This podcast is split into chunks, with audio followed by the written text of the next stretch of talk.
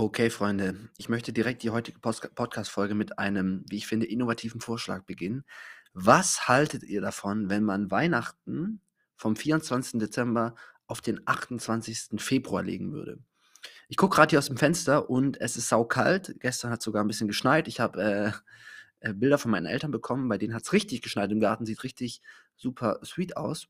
Und da dachte ich mir, eigentlich ist es doch blöd, Weihnachten im Dezember zu feiern, weil wir alle wünschen uns ja so um die Weihnachtszeit Kälte, Schnee. Ähm, und oftmals haben wir das ja nicht. Oftmals gibt es ja nur blöden Regen oder es ist total warm und alle sind unzufrieden. Und wenn Weihnachten rum ist, ist ja oftmals auch so gefühlt der Winter vorbei. Dass wir dann sagen, so, ja, jetzt, jetzt kommt Frühling, jetzt greifen wir wieder an. Wo ist die Sonne? Aber die Jahreszeiten äh, funktionieren ja ganz anders. Und eigentlich ist ja dann erst, hat ja der richtige Winter erst begonnen. Und wenn dann jetzt Januar, Februar es kalt ist und vielleicht auch Schnee liegt, dann sind wir gar nicht mehr so begeistert, wie wir es im Dezember wären. Und deswegen dachte ich mir, wäre doch eigentlich voll praktisch, eigentlich Weihnachten einfach auf Ende Februar zu legen. Da ist dann die Schneewahrscheinlichkeit viel höher. Da können wir auch diese ganze Kälte und so im Januar, Februar viel mehr genießen. Und wenn dann Weihnachten wirklich rum ist, dann ist auch die, die Winterzeit fast wirklich rum und dann haben alle Bock auf Frühling und dann kommt ja auch schon im März fast der Frühling. Also, wenn ihr das auch so seht, dann schreibt mir mal bei Instagram und dann können wir eine Petition starten und ich erkläre das mal mit der Kirche. So, und damit, hi und herzlich willkommen zur heutigen Podcast-Folge. Ähm, ich hoffe, dir geht's gut an diesem Sonntag. Es ist gerade hier 11.50 Uhr äh, zum Zeitpunkt der Aufnahme. Und ich dachte mir, ähm, komm, lass doch mal hier eine kleine Reihe zum Thema Finanzen starten. Finanzen, Geld ist ja sicherlich ein äh, wichtiges Thema für uns alle im Leben. Ähm, egal, was wir arbeiten, egal, was wir vorhaben, weil irgendwie müssen wir ja die Sachen bezahlen, äh, die wir so haben wollen und unser, unseren Lebensstil. Und gleich, gleich, mal, gleich mal Disclaimer vorab, ich bin jetzt kein Finanzexperte und ähm, kein Finanzguru und werde jetzt auch nicht so tun, als wäre ich das. Ähm, und all das, was ich jetzt sage, sind halt so meine Empfehlungen, ähm, aber natürlich kann ich mich auch irren. Und mir geht es auch gar nicht darum, dass ich dir jetzt sage, ey, du sollst die Aktie kaufen oder guck mal, bei der Bank bin ich und das macht das auch so.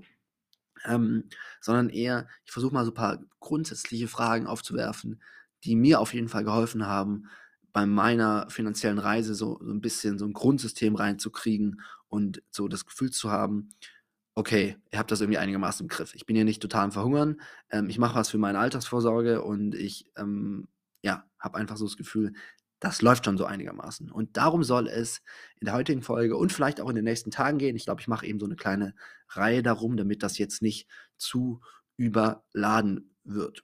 Und genau, lass uns direkt einsteigen. Heute dachte ich mir, gucken wir uns mal das klassische Girokonto an. Ja, das ist ja eine Sache, die jeder von uns hat. Wir müssen damit irgendwas unsere, äh, unsere Sachen bezahlen. Und ähm, die Frage ist halt, welches Konto nehmen wir? Nehmen wir mehrere Konten und wie genau machen wir das? Und ähm, viele von uns haben ja irgendwann mal so ein Konto bekommen, von den Eltern wahrscheinlich irgendwie angelegt mit 18. Ich weiß schon gar nicht mehr, wie das bei mir war und sind dann irgendwie klassisch bei der Sparkasse oder bei der Volksbank. Und das kannst du ja machen. Ich habe irgendwann gewechselt und zwar, weil ich mich gefragt habe, ist das hier eigentlich ein Konto, was meinen Bedürfnissen gerecht wird?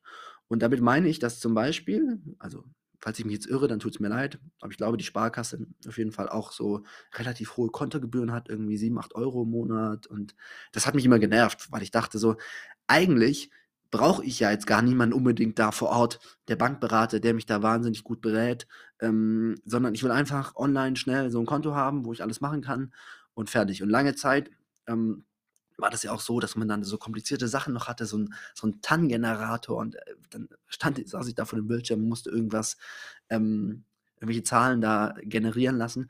Mittlerweile bin ich mir ziemlich sicher, die, haben, haben die großen Banken auch alle eine App. Ähm, aber das ist erstmal so die erste generelle Frage, die ich äh, in den Raum werfe brauchst du, was, was, was für Sachen sind dir bei einem Konto wichtig? Und eben diese ganzen Features, die jetzt diese großen Banken haben, wie eine gute Beratung vor Ort, ja, so angelegt für die, für die klassische Oma, die halt mal da hingeht und dann mit dem Herrn Meier schon Ewigkeiten, äh, den schon, schon Ewigkeiten kennt und sich da beraten lässt und sich um ihre Kontoauszüge kümmert. Das zum Beispiel brauche ich alles nicht. Dementsprechend ähm, bin ich jetzt bei so einer Internetbank gelandet. Das heißt, da gibt es gar keine, gar keine gar keine Filiale vor Ort.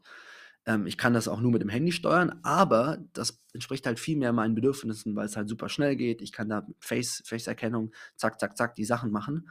Und ähm, für mich als junger, relativ technikaffiner Mensch funktioniert das auf jeden Fall ganz gut. Und eine Funktion, die ich unbedingt haben wollte und die ich dir auch sehr, sehr empfehlen kann, ist die Funktion, dass ich in meiner, mit meiner Bank, mit einem Konto mehrere Unterkonten, Spaces, Pockets, das heißt unterschiedlich, öffnen kann und mit denen auch mit einer separaten IBAN Transaktionen veranlassen kann.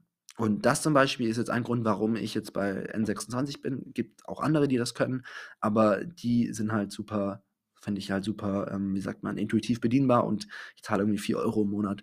Und das ist halt zum Beispiel die Bank, die meine Bedürfnisse da sehr gut erfüllt. Ich hatte auch mal, wollte eigentlich erst eine nachhaltige Band, äh, zum Beispiel GLS habe ich ausprobiert oder auch Tomorrow Bank, aber die hatten halt einfach nicht diese Funktion, die ich, die ich da ha haben möchte und deswegen bin ich jetzt da gelandet. Und ähm, diese Frage solltest du dir halt auch wirklich mal stellen. Wieso bin ich bei der, bei der Volksbank oder wo auch immer? Ja, und können, können die mir die Sachen anbieten, die ich brauche? Und ich möchte hier nochmal eine Lanze werfen. Sagt man eine Lanze werfen? Weiß ich nicht. Ähm, dass du dir mal überlegst, kann, schaffe ich es mit meiner Bank ein Mehrkontenmodell abzubilden? Und zwar ist der Gedanke dahinter, dass es eben nicht mehr zeitgemäß ist oder nicht so sinnvoll ist, dass du jetzt einfach nur ein Girokonto hast und da gehen deine ganzen Einnahmen drauf und deine ganzen Ausgaben weg, sondern wir wollen ja auch gute finanzielle Routinen aufbauen und dazu ist es halt relativ sinnvoll, dass wir mehrere Konten für verschiedene Bereiche haben. Und natürlich, so habe ich das zum Beispiel früher gemacht, ähm, hab, kann man einfach mehrere Konten bei mehreren Banken haben. Also früher hatte ich eins bei der, G äh, bei der DKB und dann nochmal bei der Comdirect und, und so weiter und so fort. Und das war aber mega umständlich. Und heutzutage gibt es halt sehr, sehr simpel und sehr günstig die Funktion, so verschiedene Unterkonten zu haben. Oder Spaces heißt es bei mir oder manchmal heißt es auch Pockets. Und ähm, der Vorteil ist einfach, dass ich halt für meine verschiedenen Lebensbereiche dann separate Sachen habe. Also ich habe natürlich ein klassisches Hauptkonto, wo einfach so die täglichen Ausgaben, Einkäufe und so weiter weggehen. Aber ich habe zum Beispiel auch ein Urlaubskonto, ich habe ein Spendenkonto, ich habe ein Investmentkonto, ich habe ein Rücklagenkonto, ich habe ein Konto für größere Käufe. Also wenn ich mir mal was Größeres kaufen will, dann lege ich eben auf dieses Konto monatlich Geld zurück. Ich habe ein Konto für Schule, also meine Ausgaben für die Schule laufen da separat und zum Beispiel auch ein Konto für Weiterbildung. So. Und der große Vorteil ist, dass das halt alles innerhalb eines großen Kontos läuft und ich eben so eingestellt habe, dass ähm, am Anfang des Monats von meinen Einnahmen, also zum Beispiel von meinem Gehalt von der Schule, meine selbstständigen Einnahmen, die lassen wir jetzt mal beiseite, um es nicht zu kompliziert zu machen, dass da einfach ein gewisser Prozentsatz, ein gewisser Betrag auf jedes der Konten geht. Ich zum Beispiel sage, okay, jeden Monat lege ich, weiß was ich, 50 Euro in mein Urlaubskonto, 50 Euro in mein Rücklagenkonto, 30 Euro in mein Spendenkonto, 100 Euro in mein Investmentkonto.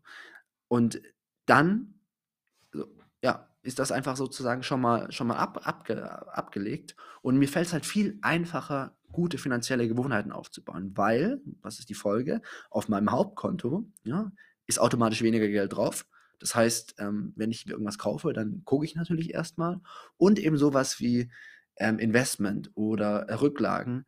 Wenn wir das eben machen, am Ende des Monats, dann ist ja die Gefahr, dass dann einfach kein Geld da ist. Oder dass wir sagen, ja komm, diesen Monat passt nicht so richtig, ja, lass ich mal lieber. Und wenn es halt am Anfang automatisch weggeht, ist die Wahrscheinlichkeit natürlich viel, viel größer, dass das dann auch wirklich da bleibt.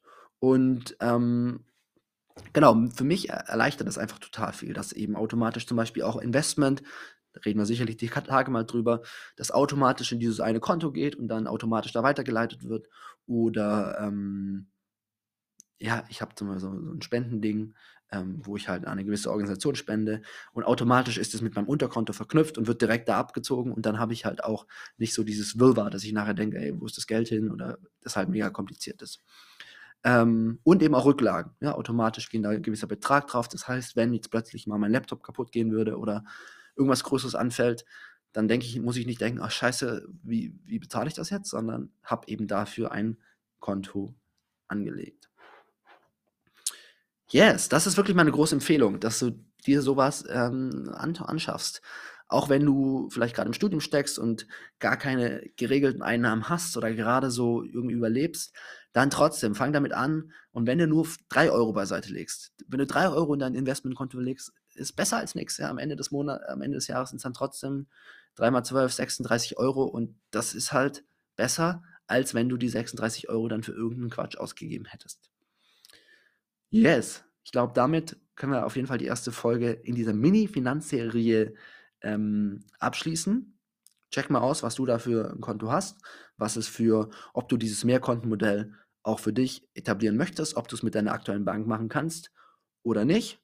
Und ähm, in diesem Sinne würde ich sagen, genieß den Sonntag, genieß den Schnee, wenn du Schnee hast. Wenn nicht, dann genießt du das Regenwetter oder wie auch immer es gerade bei dir ist. Vielleicht sitzt du ja auch auf Gran Canaria und lässt dir die Sonne auf den Bauch scheinen. So oder so wünsche ich dir einen tollen Sonntag. Ich bin Flo, schön, dass du wieder mit, mitgehört hast. Bis morgen. Ciao.